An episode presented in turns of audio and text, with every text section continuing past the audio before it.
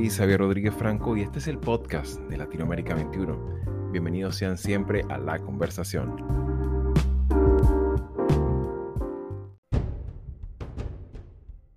El 27 de septiembre de 1821 es la fecha en la que la historia oficial determina el final del virreinato de la Nueva España, el hito temporal de uno de los procesos emancipatorios más complejos e influyentes del hemisferio sobre el cual la visión que se tiene de México 200 años después sigue sufriendo las desfiguraciones políticas de la vida partidista actual, así como también los desafíos institucionales que impone aún la consolidación del Estado-Nación mexicano.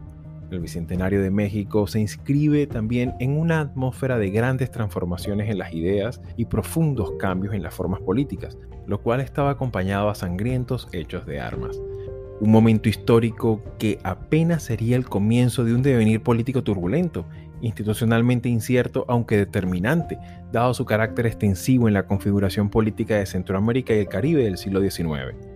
En este sentido, dada su importancia civil, institucional y cultural para la región, es necesario un examen con sentido crítico, apego a los hechos y sobre todo que sepa distanciarse del velo nacionalista impreso en la historia oficial. De igual manera, es importante saber distinguir la deformación y manipulación política de la historia que ocurre en la actualidad. Para examinar este fascinante capítulo de nuestra historia regional, me acompaña Carlos de Jesús Becerril, abogado y doctor en Historia Moderna y Contemporánea, así como profesor de la Universidad Anahuac en México. Con su apoyo intelectual nos adentraremos en la historia política de aquel México naciente, examinando su contexto geopolítico, las mentalidades de sus actores y sobre todo el difícil proceso emancipatorio en aquella gran crisis transatlántica en la cual este episodio se inscribe, así como también nos planteamos cómo entender la construcción del Estado mexicano en el marco de su bicentenario. Sin más dilaciones, vayamos a la entrevista de hoy y como siempre, sean todos bienvenidos a la conversación.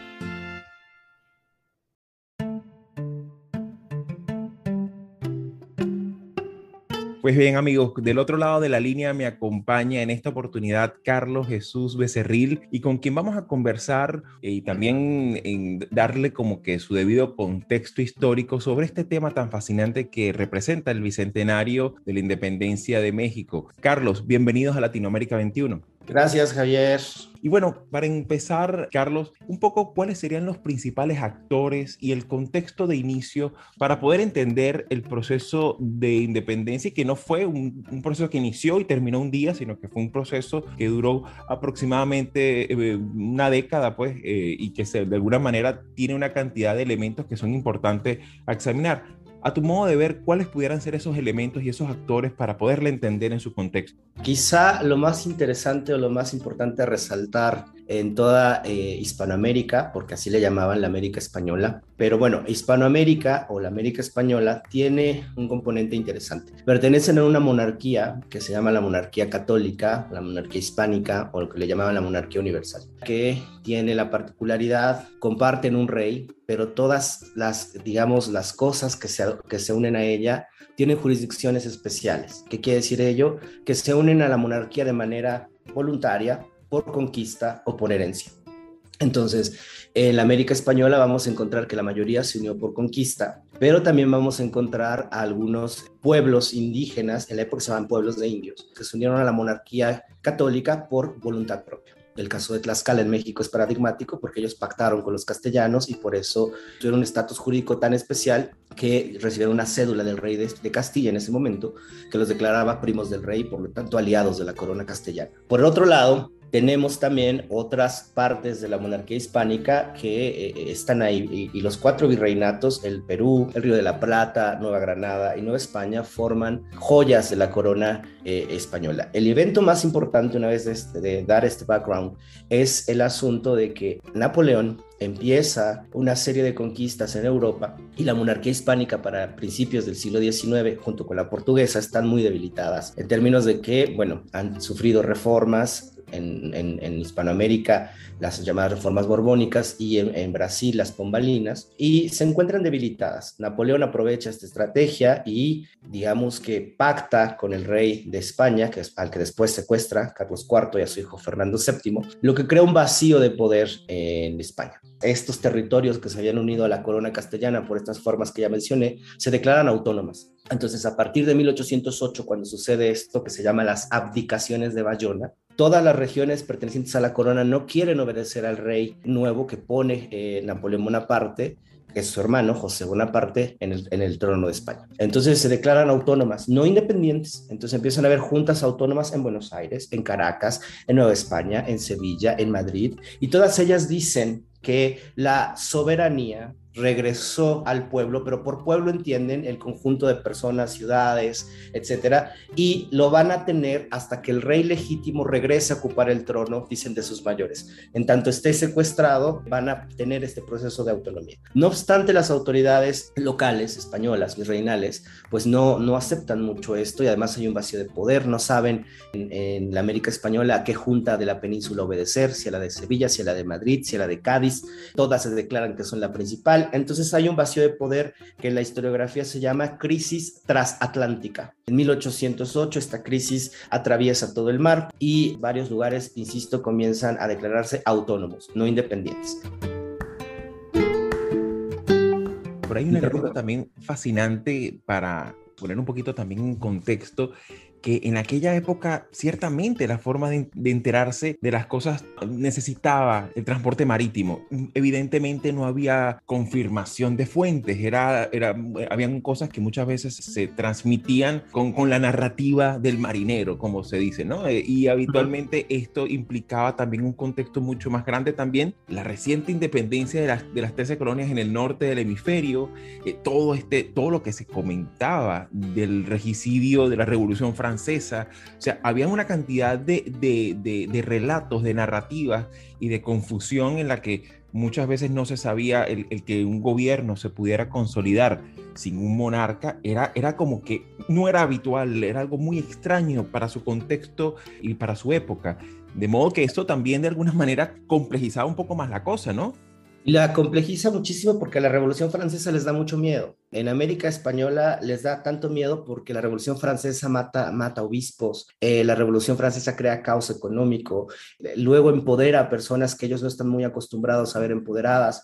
Eh, se nos olvida mucho que la segunda independencia de América fue Haití. Entonces, Haití este, fue un caos porque en la época, y sigo insistiendo en la época, les parecía muy extraño que los que tradicionalmente habían sido considerados esclavos se levantaran en armas y además mataran a los blancos. Y el escándalo más grande fue cuando Cristian I se declaró emperador, porque era un trauma, o sea, decir... Eh, un levantamiento muy violento, muy, violento, un levantamiento súper agresivo súper agresivo, que cuando llega las noticias a Nueva España, ahí hay panfletos de, personas eh, haitianas de color negro eh, descabezando a los blancos y entonces aquí dicen, no, si aprenden esto nuestros esclavos, al rato seguimos nosotros. Estados Unidos les parece interesante, pero no les parece un modelo todavía a seguir porque recordemos que en 1812 Gran Bretaña casi reconquista otra vez Estados Unidos y quema parte del Capitolio y estos 13 colonias este, parece que están destinadas al fracaso, además de que son protestantes, que no son católicos, además de que viven en un extraño mundo que, que debemos recordar que Estados Unidos para la época no es ni por asomo competencia de ningún país o de ningún virreinato español. Una de las cosas particulares de Hispanoamérica, me queda 1808, cuando, cuando Napoleón cruza España y va a Portugal, Portugal es aliado de Inglaterra. Los reyes de Portugal deciden abandonar Portugal y toda la corte portuguesa se va a Brasil. Y los Braganza, entonces, se van a, a, Brasil y eso es muy interesante porque fundan una corte en un país pues, mucho más grande. Y cuando se acaban las guerras napoleónicas, los reyes de Brasil, no quieren, de Portugal, no quieren regresar a, Portugal cosa, digamos que fascinante cuando uno también evalúa en términos comparados, por ejemplo, que esa perspectiva sería impensable para la monarquía británica, por ejemplo, ¿no? Irse a vivir y exiliar y mudar todo el reino a una de sus colonias, ¿no? Ahí hay una diferencia importante, digamos, la mentalidad monárquica eh, ibérica con respecto a la, anglosajona, ¿no? Y, esa, digamos, es fascinante ponerlo también en perspectiva, ¿no? Tiene una explicación histórica muy fuerte y jurídica, porque la, la monarquía británica tiene colonias, la monarquía hispánica tiene reinos. Hay una diferencia. Es, es, es, distinto. Por eso, por eso en, en Hispanoamérica, y, invito a todos nuestros escuchas que vean, como siempre les digo a mis alumnos, vean un espejo. En Hispanoamérica hay una mezcla de, de todo porque había una libertad, claro, había consecuencias y se mezclaban y había este, cosas distintas, pero hay una mezcla tal y se les permite tener autoridades propias. No son colonias. De hecho, hay, un texto de 1808 donde dice la monarquía, es que ustedes no son colonias como los de otros reinos o factorías, son reinos adheridos a nuestra corona. Entonces, si por eso pedimos ayuda, si ven las representaciones, invito a que se metan en, en, Google, las representaciones de España, en los libros todo dice monarquía hispánica, y de un lado aparece una señora vestida como Atenea y del otro lado aparece una india con su, con su penacho, y juntas se están agarrando, porque esa es la monarquía. Claro, Entonces, o sea, es, tan súbdito del rey, el nacido en la, en la Santa Fe de Bogotá de, la época como el que nació en Extremadura, o sea, son claro, y, para, rey. Y para 1812 la Constitución de Cádiz en el artículo primero dice, la nación española es la unión de todos los españoles de ambos hemisferios. Claro, van a haber unos, eh, tampoco creamos que es el paraíso, hay algunos que están excluidos, eh, los esclavos, algunas, cosas, eh, etnias tradicionalmente segregadas. Eso es cierto, o sea, no, no es aquí este, una, una, utopía, pero, pero es mucho más asequible estar en esta monarquía. Y Brasil es ese caso que me fascina, porque en Sudamérica, ante el vacío de poder, hay una persona que está ahí eh, en Brasil casada con un Braganza, que es la que se fue, que se llama Carlota Joaquina. Es hermana de Felipe VII, eh, por lo tanto, hija de Carlos IV, y ya habíamos dicho que eh, Felipe, Fernando VII, perdón, Fernando VII había abdicado junto a su padre en Bayona, y como ya no había nadie más que pudiera obtener el poder, porque los hermanos de Fernando VII también estaban presos, Carlota Joaquina declara que ella es la única Borbona en América y, y empieza a pactar con las juntas autonómicas eh, de Argentina, de Uruguay, porque no existe Uruguay, pero digamos del Río de la Plata, y empiezan a pactar en que ella va a asumir el reino de América en este, en este momento. Hay un libro excelente se llama así Carlota Joaquina de Marcela Ternavasio, que es una historiadora argentina, pero, pero luego el rey de Brasil, que su esposo le dice, este, no querida, porque si haces eso, lo que va a pasar es que van a venir eh, los franceses para acá y los ingleses a ver si nos pueden proteger, porque en Europa no debemos olvidar, y eso siempre a los hispanoamericanos se les olvida. Hispanoamérica es un gran actor en el mundo un actor de peso terrible. Y en Europa decidirse el futuro todavía no saben si van a ganar los ingleses, si van a ganar los franceses, si, la, si se va a concretar la alianza prusiano-inglesa para derrotar a Napoleón. Napoleón está ganando en todos lados, está poniendo a sus hermanos en todos los tronos, en, Polonia, en, Polonia, en, en, Holanda, en, todos lados están, están surgiendo. En España, el imperio más grande del momento, ya, ya, ya hay un Bonaparte gobernando. Entonces la situación está medio tensa en ese momento.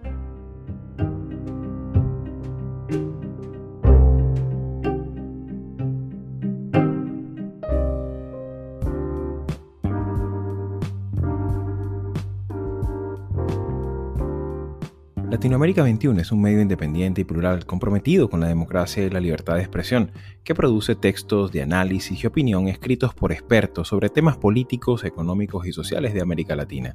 Nuestra red está conformada por más de 150 columnistas latinoamericanos o latinoamericanistas de más de 20 países provenientes de diversas disciplinas que regularmente colaboran con sus textos.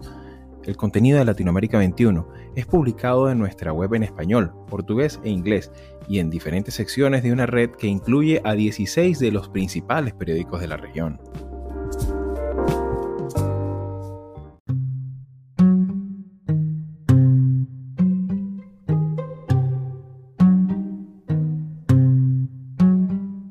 Y hay parte que hay un, elemento importante también a, examinar, es que el proceso se extiende hasta 1821. Es un proceso de ida y vuelta, de, ensayo y error, de excesos, de conciliaciones en algunos momentos. Y por ejemplo, eh, está el caso de lo que llaman los historiadores la etapa de la resistencia, ¿no? De, de 1815 al 21, que en cierta forma también ocurría en, en, otros lugares, como era el caso de, Nueva Granada. También existe esa etapa de, de resistencia y que llega con este proceso tan extraño que ocurre en que Iturbide y Guerrero deciden, bueno, asumir el liderazgo y, empezar como a entender esa imagen de contexto, porque también ese es otro elemento importante, el tema territorial. México tiene unas magnitudes de la época difíciles de entender para cualquier latinoamericano. Quizás un brasilero o, o quizás un argentino tenga un poquito más esa perspectiva territorial, pero un poco más, o sea, la perspectiva eh, geográfica juega un papel importantísimo, sobre todo para hacer viable una estructura jurídico-política de integridad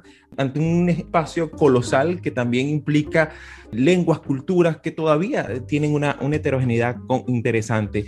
A tu modo de ver, ¿cómo podríamos examinar este proceso de, una década y que incluso también tengo entendido que hasta hubo intentos españoles de reconquista posterior al 21, que se extienden casi durante toda la década de los 20? Un poco, ¿cómo podemos entender esa perspectiva de proceso, Carlos?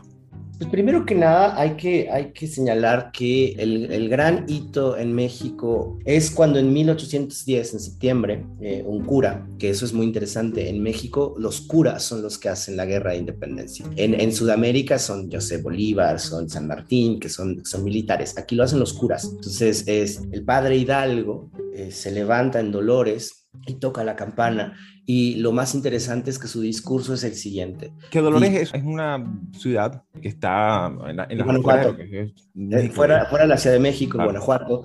Y ahí este, el estado de ahora de Guanajuato, en ese momento la intendencia. Y ahí dice una frase que eh, desconcierta a los historiadores eh, tradicionales. Dice, muera el mal gobierno, viva Fernando VII.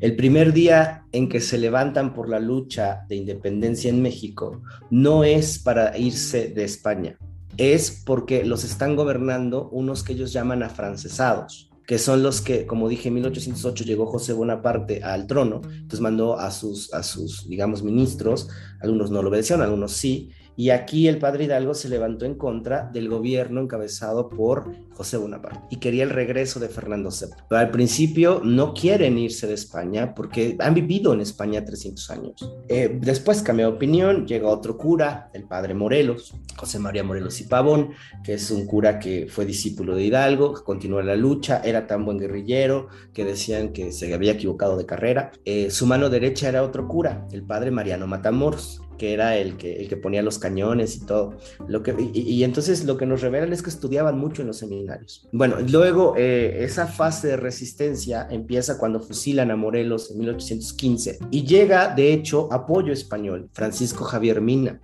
llega más o menos 16, 17, pensando que toda Nueva España lo va a apoyar y el pobrecito lo agarran rápidamente y lo fusilan. Eh, y esa fase de resistencia tiene que ver con el inicio de la Constitución de Cádiz. En 1812 Cádiz declara la igualdad, suspende la Inquisición, declara la libertad de prensa, declara que ya no hay diferencias entre castas, excepto las que tradicionalmente ya sabemos. Y a los hispanos les da mucho miedo, porque dicen, voy a vivir en un mundo donde somos iguales todos. No, no puedo. Eh, los, los primeros que se ponen a la independencia de México, uno de los primeros son el cacique, el, la municipalidad india de Tlaxcala, porque los tlaxcaltecas tenían exenciones de impuestos, hay nobleza indígena en México, hay duques, hay condes, los descendientes de Moctezuma tienen, tienen este, terrenos, etcétera, y se opone la nobleza indígena, pues, evidentemente, porque iban a, iban a pasar a ser del común denominador cuando Cádiz, cuando regresa Fernando VII a, eh, a, España en 1814, abole la constitución de Cádiz, porque Cádiz lo ponía no como el soberano, sino como la constitución la soberana y él obedecía a la constitución.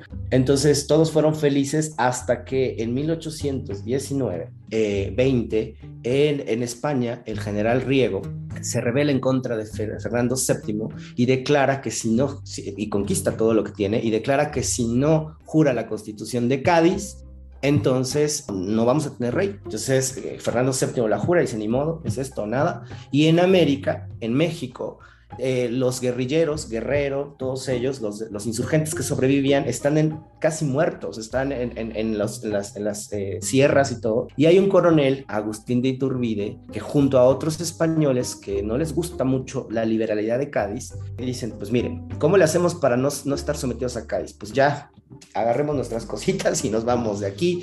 Pero ¿cómo legitimamos esto? Si yo, Agustín de Iturbide, yo con, Calleja perseguía al padre Hidalgo, perseguía al padre Morelos y sofoqué un montón de rebeliones insurgentes. Entonces dicen, ¿qué vamos a hacer?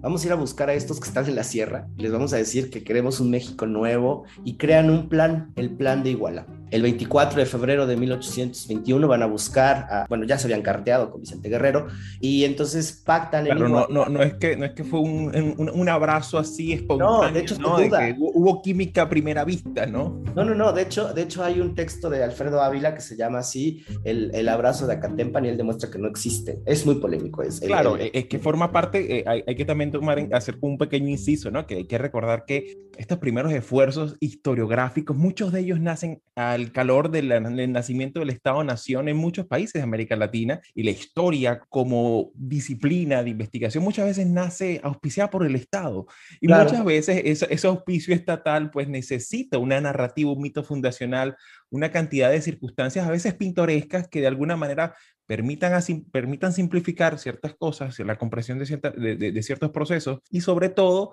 darle pues como una ambientación un poco idílica, ¿no? De, ciertas eh, circunstancias o a, a tratados armisticios, ¿no? Sobre todo. Eric, Eric Hobson, un historiador británico neomarxista, tiene un texto que se llama De la invención de la tradición. Entonces dice que los mitos fundacionales no hacen daño, de hecho son parte de fundar una nación. Todas claro. las naciones tienen un mito fundacional, del que sea, que, que no pueden tener esos, parecen superhéroes héroes del pasado. Sí, totalmente, totalmente. Entonces, entonces te digo, en, en, el 1821, este, con el plan de Iguala, pactan con los antiguos insurgentes y se forma un ejército nuevo, se llama el ejército trigarante. En México, a ese periodo de 1821 se le llama la trigarancia, es decir, eh, ya no están los insurgentes ni los realistas peleándose, al contrario, pactaron insurgentes y realistas. Que eso de trigarante es de tres garantías, ¿no? Algo así. Las tres garantías. Tiene lo, lo, los tres colores, ¿no? El, el, Religión, los tres colores que viven en la bandera religión, independencia y unión. Eh, después, eh, de hecho, eso tiene que ver con las tres gracias teologales, porque, porque es, es, es, esto es de mm, Dante Alighieri. Entonces son la fe, la esperanza y la caridad. Nada más que lo transformaron a la nación en, en la unión, la independencia y la religión. Y son los colores de la bandera mexicana. Por eso la bandera de Italia y la de México son iguales. Nada en, en la fe, la esperanza y la caridad. Y nosotros la tradujimos, bueno, los de allá, los de esa época la tradujeron a la independencia, religión y la unión. Porque somos católicos como ellos, somos bien católicos.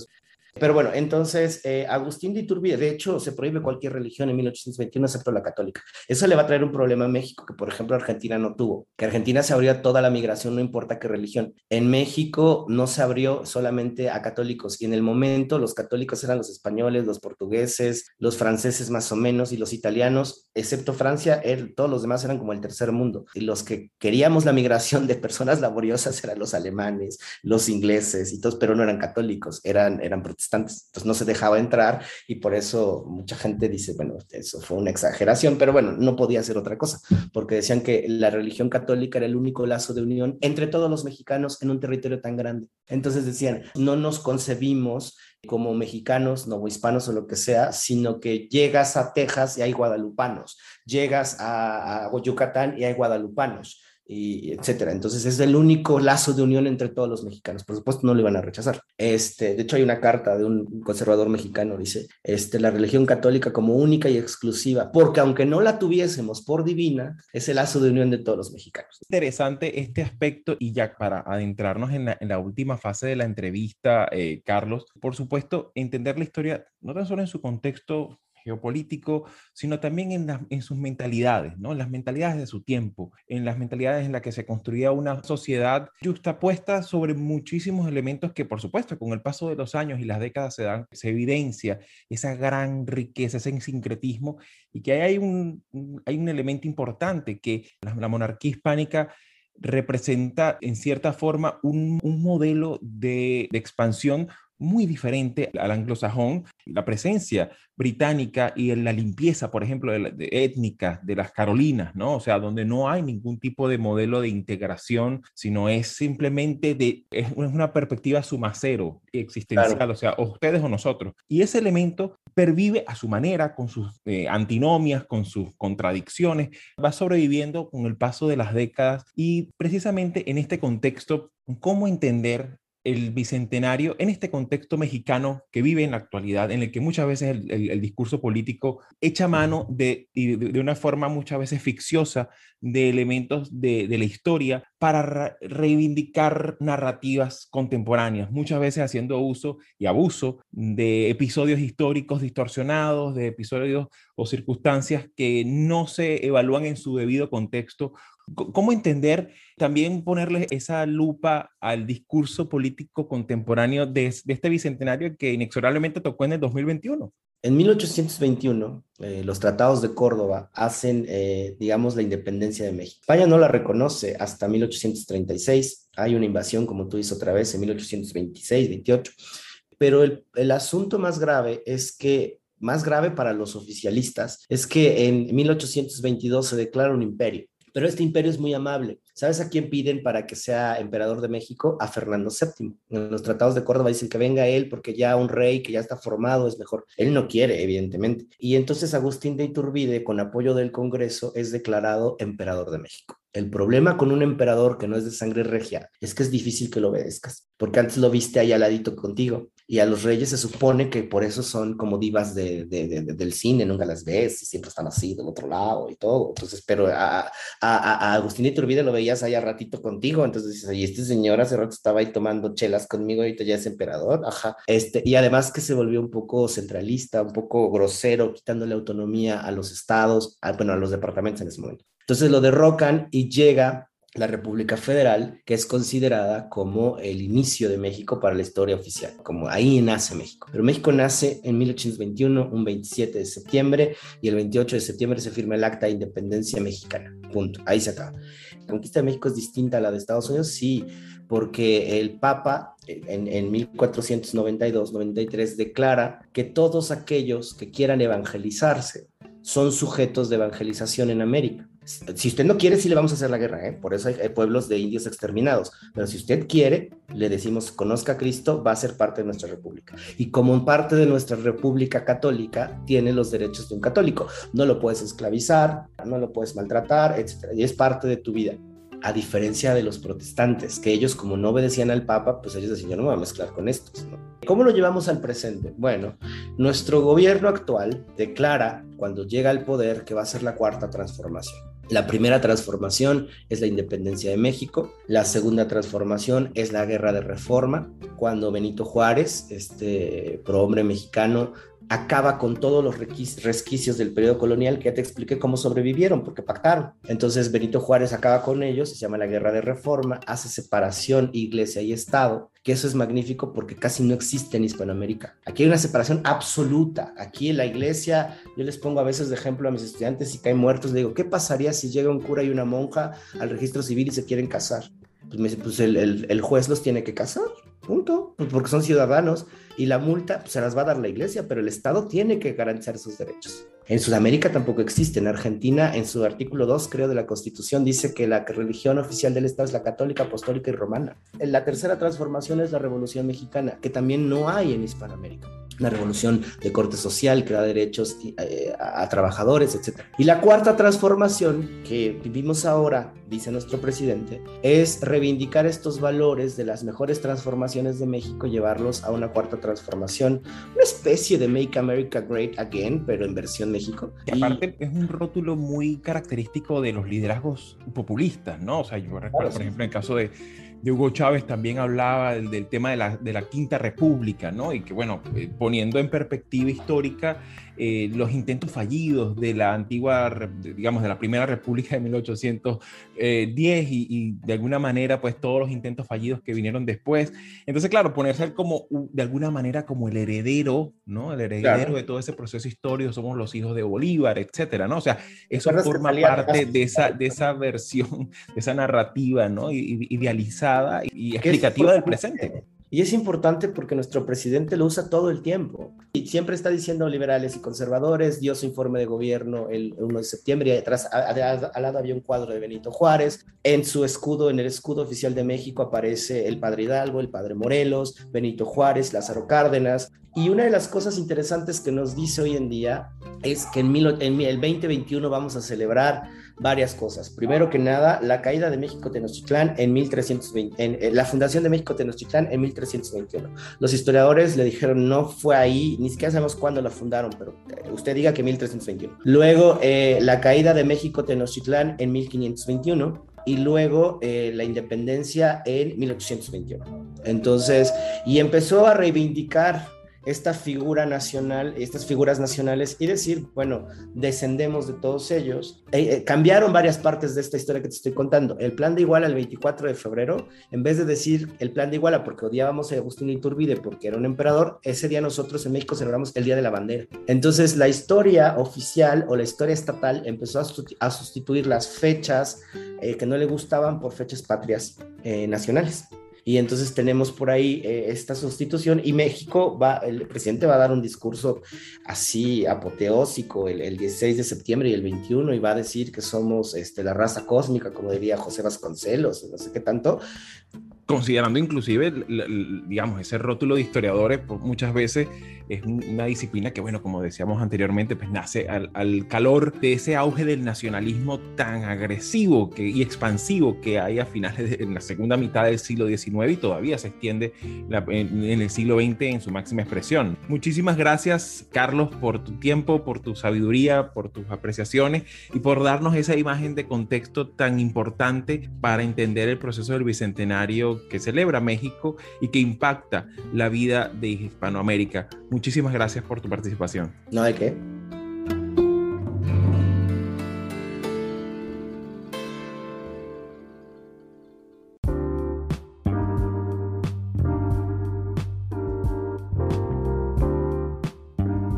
Musicalización de este episodio fue gracias a Blue Dot Sessions y el extraordinario trabajo de Carolina Manins. Yo soy Xavier Rodríguez Franco y nos escuchamos en una próxima oportunidad.